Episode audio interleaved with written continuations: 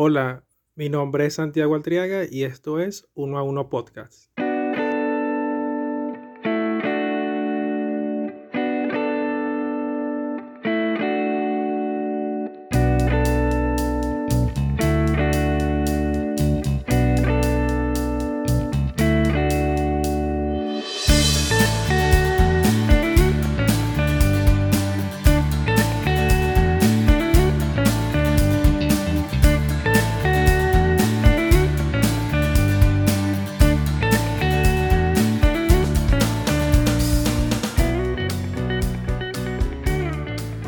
Ha pasado un tiempo desde la última edición de Uno a Uno Podcast. En esta oportunidad, como ves en el título, hablaremos de el libro físico versus el libro digital.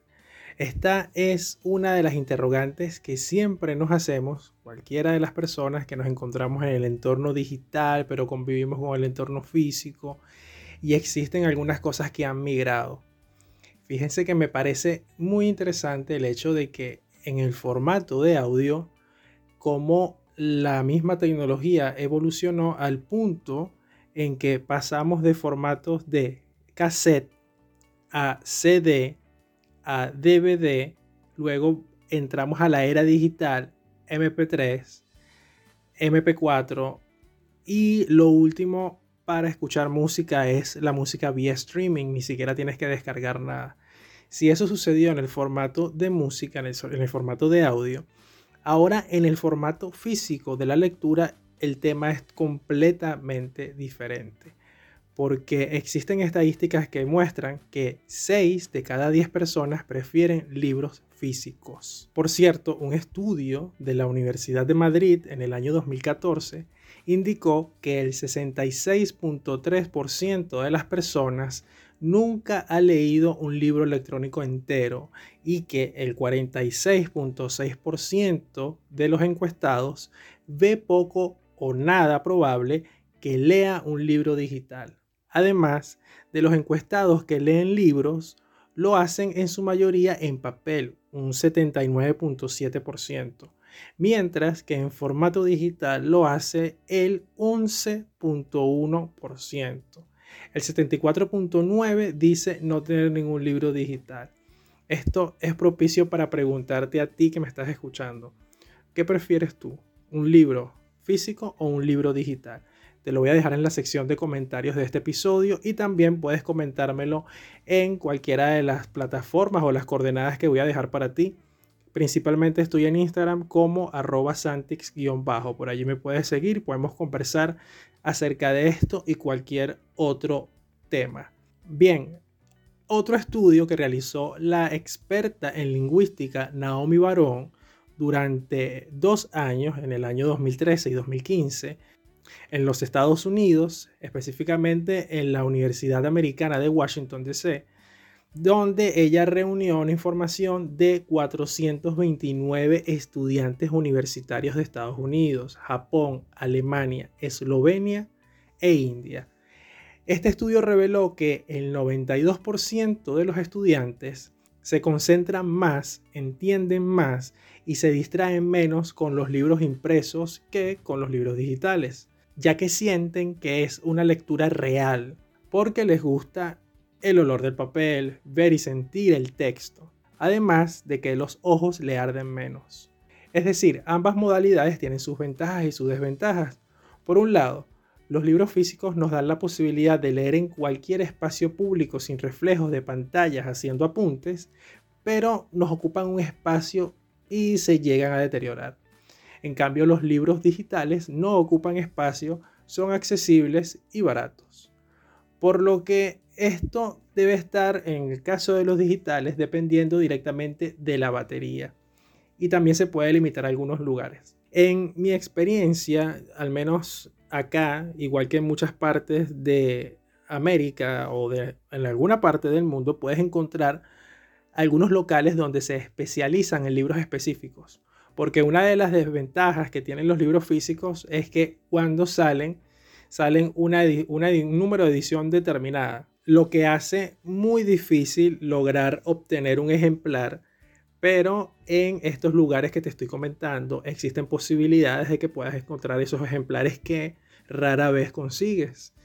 Hace poco eh, estuve por el centro de Caracas y conseguí en el puente de Fuerzas Armadas, caminando con un amigo por allí, un libro de Baudelaire y me pareció muy interesante porque son libros que normalmente no se consiguen, pero son esos que tienes que ir como escarbando. Quizás, y te lo digo desde mi experiencia, creo que el hecho de buscar un libro físico hace que la, la, aventura de leer sea mucho más interesante. No menosprecio el, los libros digitales, porque digitalmente he logrado encontrarme con, con poetas eh, con escritores que, usualmente se hace muy complejo conseguirlos en físico. Y también por un tema de economía. Existe, existe un portal que lo conseguí hace mucho tiempo, donde están publicados centenares y centenares de libros digitales. Ahora viene la otra parte, porque en este tema de acumular datos y acumular eh, libros raros, muchas veces lo que hacemos es descargar y no terminamos de leer. Ahí ratifico lo que te expuse al inicio de este episodio, que es el tema de las, estadísticas. Creo que esa es una de las partes que, si bien vas a utilizar el libro para darle algún fin recreativo o algún fin investigativo, sea cual sea el fin que le vayas a dar, esta puede ser un arma de doble filo porque vas a ocupar espacio en un dispositivo digital que puede ser que no termines leyendo. O si la historia está muy buena porque es un libro que te atrapa, puedes con toda la facilidad del mundo terminar de leerlo. Ahora, la otra desventaja es el tema de estar expuesto con un teléfono o con una tabla o con algún dispositivo especial para lectura de libros digitales. Y al menos en el caso de América, en la, región, en la región de América Central, América del Sur, se hace muy complejo poder trasladarte y leer un libro digital porque puedes utilizar tu propio dispositivo, que sería tu libro, tu, equipo celular. Ahora, estos equipos Kindle de, Amazon llegaron para cambiar las reglas del juego, porque ahora con el tema de la tecnología es mucho más fácil poder acceder a un libro y no solamente acceder a un libro, sino que el hecho de que Amazon se encuentre disponible para tantas personas en el mundo te da a ti la posibilidad de tener el poder de el día de mañana poder publicar algún tipo de manuscrito que tú tengas por allí. Puedes tú mismo diseñar la portada, puedes diseñar el arte interno y puedes publicar y lo puedes vender. Eh, hace, hace unos años participé en un taller de literatura en la Casa de las Primeras Letras en Caracas y conocí a una bestseller, a una, a una autora que vende libros por la plataforma de Amazon y ella comentaba lo fácil que es poder publicar un libro y poder venderlo.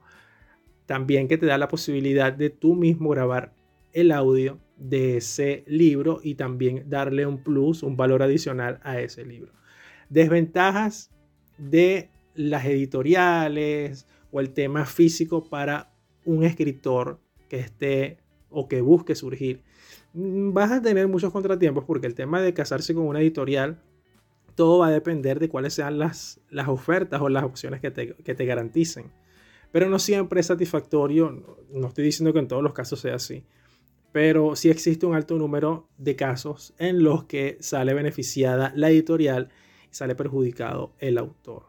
Aparte que para llegar a una, editorial tienes que tener una propuesta muy, muy sólida. También hace poco en la, gran pulpería del libro en Caracas también, conocí a otra autora. Ella ha hecho varios, tiene varias publicaciones. Y ella comentaba que ya ha vendido y, ha comenzado a vender es por Amazon. Es decir, que se abre una nueva brecha, así como en el plano fotográfico con un teléfono. Si, haces una buena inversión con un Google Pixel 7 Pro o 6 Pro, vas a tener la posibilidad de tener una excelente cámara para comenzar en el mundo de la fotografía. Esto te lo, te lo coloco como contraparte a lo que pasa en el plano digital. Con un teléfono inteligente puedes fácilmente redactar o escribir, si no tienes un computador, tu libro, tu manuscrito, tus poemas, ir ordenándolos y el día de mañana, cuando ya lo tengas listo, le das una revisión, quitas algunos errores que puedes tener, porque a todos, todos nos pasa, y la propia, una propia aplicación gratuita que se llama Canva te ofrece infinidades de recursos para poder elaborar tus propias portadas. Esto te lo cuento entonces porque la brecha tecnológica también nos ha servido para poder ser un autor sin necesidad de tener el respaldo de una casa editorial. Eso es lo que me parece maravilloso de la era digital. Es decir, un podcast, este podcast que estás escuchando, lo estoy grabando con mi celular. Lo podría editar con la misma aplicación de Anchor, pero para mí, para efectos de, de agregarle la tapa de entrada que escuchas y la tapa de cierre, prefiero hacerlo desde la computadora. Entonces grabo, agarro este audio, lo utilizo, luego lo manipulo con Audacity, posteriormente agrego todo lo que son los detalles y después empiezo a hacer la selección de lo que sería la portada, la tapa de esta edición. Quiero, quiero escuchar tu opinión o quiero leerla así como hizo Carmen que nos dejó un comentario la vez pasada, ella cree que la inteligencia artificial no va a sobrepasar al ser humano porque a fin de cuentas nosotros la creamos. Es una opinión válida. Ahora, quiero saber tu opinión. ¿Tú prefieres los libros digitales o los libros físicos? Te estaré leyendo y estaré compartiendo tus respuestas en la próxima edición de Uno a Uno Podcast. Mi nombre es Santiago Altriaga y será hasta una próxima oportunidad.